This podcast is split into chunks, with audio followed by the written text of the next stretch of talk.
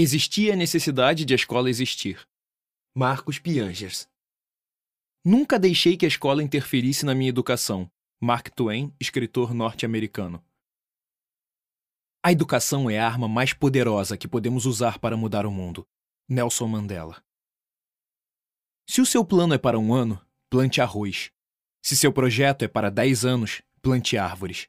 Se seu plano é para 100 anos, eduque as crianças. Quan Shun, século 7 a.C.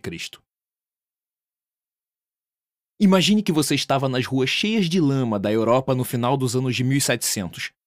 Você poderia ser um camponês na França, um burguês na Alemanha ou um trabalhador industrial na Inglaterra. Não importa.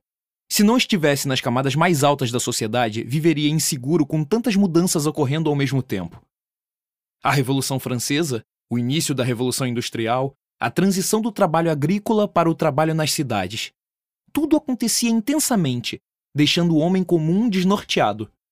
A criação de um sistema de ensino padronizado e acessível para todas as crianças era nada menos do que revolucionária. A ideia sempre esteve na cabeça de gente que desafiou o sistema. Lutero, Montesquieu, Le Pelletier, Adam Smith.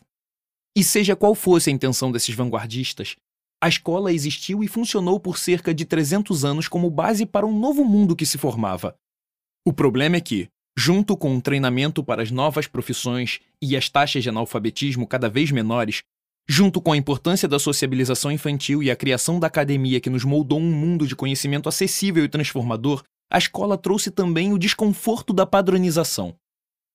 Essa padronização funcionou enquanto precisávamos apenas de trabalhadores treinados e a maioria da mão de obra era operária, mas se deteriora em meio às mudanças sociais atuais, como a globalização, o acesso à tecnologia e a rapidez com que a prática profissional se modifica. Em uma época em que o conhecimento humano está disponível na internet, torna-se desafiador explicar a um aluno por que ir até um local físico de aprendizado. Em uma época em que a tecnologia disponibiliza novas formas de consumo de informação no bolso de bilhões de pessoas, o professor começa a ser questionado como fonte de conhecimento. Não raro, vemos a escola como um lugar que as crianças odeiam e cujo valor nem sempre os pais percebem. Como observou no passado o filósofo Immanuel Kant, é por isso que se mandam as crianças à escola, não tanto para que aprendam alguma coisa, mas para que se habituem a estar calmas e sentadas e a cumprir escrupulosamente o que se lhes ordena, de modo que depois não pensem mesmo que têm de pôr em prática as suas ideias. Esse sentimento existe até hoje. A escola parece não formar indivíduos completos, mas peças que devem se encaixar em algum lugar pré-determinado. Especialmente para os pais, que desejam que seus filhos explorem todos os seus potenciais, esse modelo é bastante frustrante. Enquanto escrevo esta frase, Algumas das empresas mais importantes do mundo são as de tecnologia, muitas delas criadas por jovens que largaram a escola. O movimento unschooling, ou de desescolarização, incentiva os pais a explorarem as potencialidades de aprendizado dos filhos fora de instituições de ensino tradicionais. Grandes empresários começam a valorizar mais o que o candidato aprendeu fora da escola. Iniciativas como a Theo Fellowship patrocinam jovens para que eles não utilizem seu tempo fazendo faculdade e coloquem logo em prática suas ideias empreendedoras.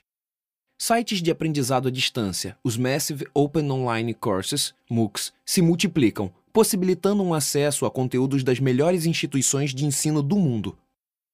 Outros sites como Udacity se propõem a oferecer cursos práticos para as profissões do futuro, como desenvolvedor de inteligência artificial e cientista de dados, Projetos como One College conduzem experiências de voluntariado, prototipagem e empreendedorismo ao redor do mundo.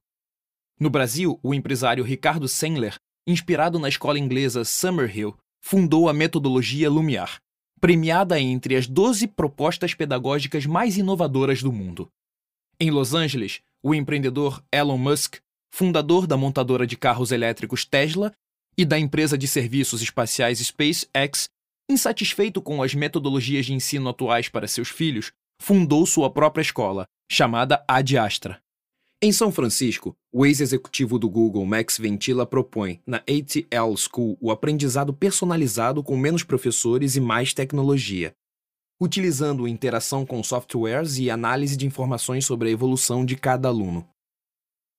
A urgência parte de quem sabe que o modelo educacional atual está se tornando obsoleto. O Fórum Econômico Mundial, em seu relatório Futuro do Trabalho, de 2016, afirma que 65% das crianças que estão começando o primário, no futuro trabalharão em empregos que hoje ainda não existem.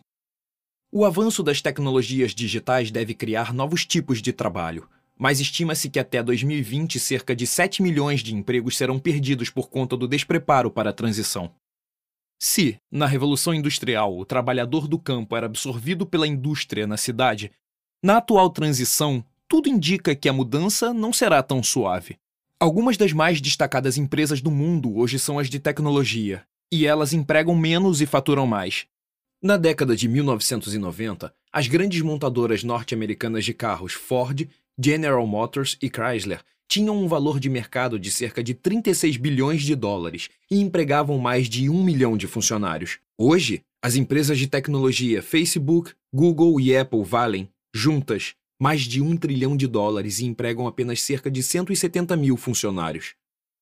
Para se ter uma noção da capacidade de escala em uma empresa de tecnologia, a rede de varejo Walmart emprega 2,3 milhões de funcionários, enquanto a rede de varejo virtual Amazon emprega apenas 360 mil. Se dividirmos o valor de mercado das duas pelo número de funcionários, o Walmart gera 96 mil dólares por empregado, a Amazon 1,2 milhão de dólares.